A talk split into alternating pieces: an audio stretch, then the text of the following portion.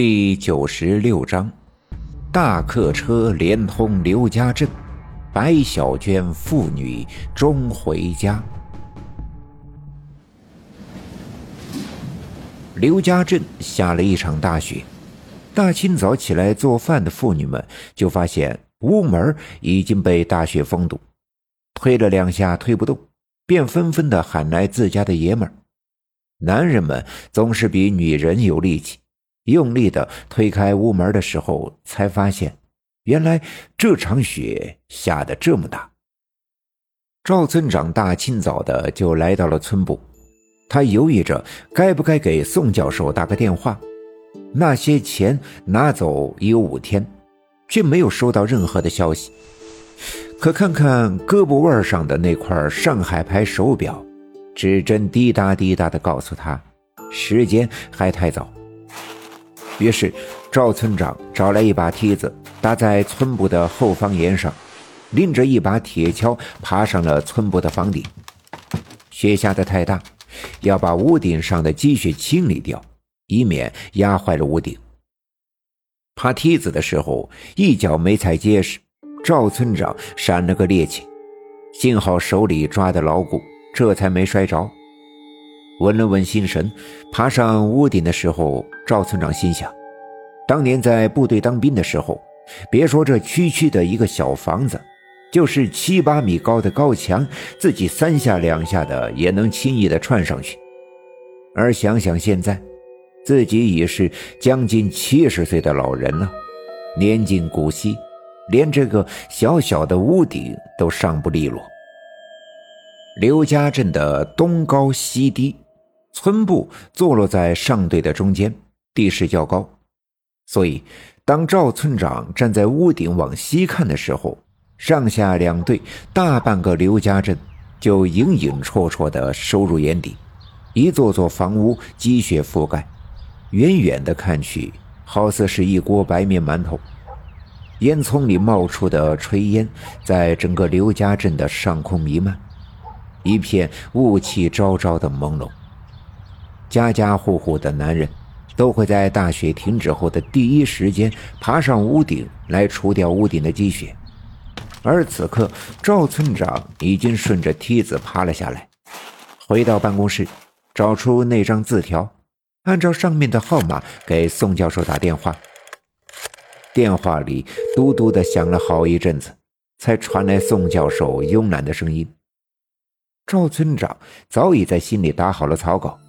他要确认自己的话说出来，既能表达自己对这件事的重视和期盼，又不能让宋教授感到丝毫的不满。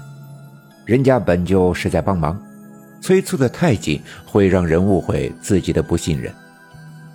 哦，老赵啊，别着急啊，施工队伍我都给你找好了。这不是下大雪了吗？路不好走，开不了工，你再等等哈。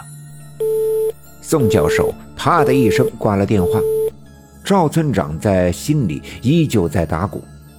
这场大雪突如其来，也许真的是因此耽误了进度。其实一切的胡思乱想，也是给自己吃了定心丸，不然又能怎样？吃过早饭的时候，白小娟她娘来到了村部。一进院子，便遇到了正在院子里扫雪的我爸爸。哎呀，大嫂子，你这是咋了？咋瘸瘸拉拉的呀？果然，白小娟她娘步履蹒跚，原来是在来的路上呀，摔了几个跟头，胯骨和膝盖都已摔得青肿，蓝色碎花的棉袄上沾满了血和泥土。老二啊，我是借村部的电话用用。问问我们小娟他们爷俩啥时候能回来呀？也的确，年关将近，父女俩走了好几天，那么大的院子只剩下一个妇道人家，也的确是让人担心。打完电话后，白小娟她娘的脸上露出了笑容，看来这通电话带来了好消息。心情愉悦后，刚才摔伤的腿也显得利落了许多。小娟娘跟赵村长说：“县城里新建了一个客运站，给每个村镇通上大客车。到时候进城不再是一件困难的事儿。原本这两天就要发第一趟车，但天降大雪，只能再等几天。白小娟他们父女俩便也在等着这趟客车。这倒是一件大好事。多年来，刘家镇的人进城只能靠驴马车，一去就是一整天，当天不能打来回的，晚上还要住大车店，所以进城一直是件很复杂的事。如果真的开通了大客车，进城就太方便了。这消息传得很快，于是，在接下来的几天里。刘家镇的人们是在兴奋中度过的，有的盼望着通车了，可以去城里逛逛，见见世面，置办点年货；有的盼望着通车了，远在城里的亲人就能回来。而赵村长盼望的，却是大雪开化之后，城里的施工队能尽快的来。如今工期推到什么时候，已经不再重要。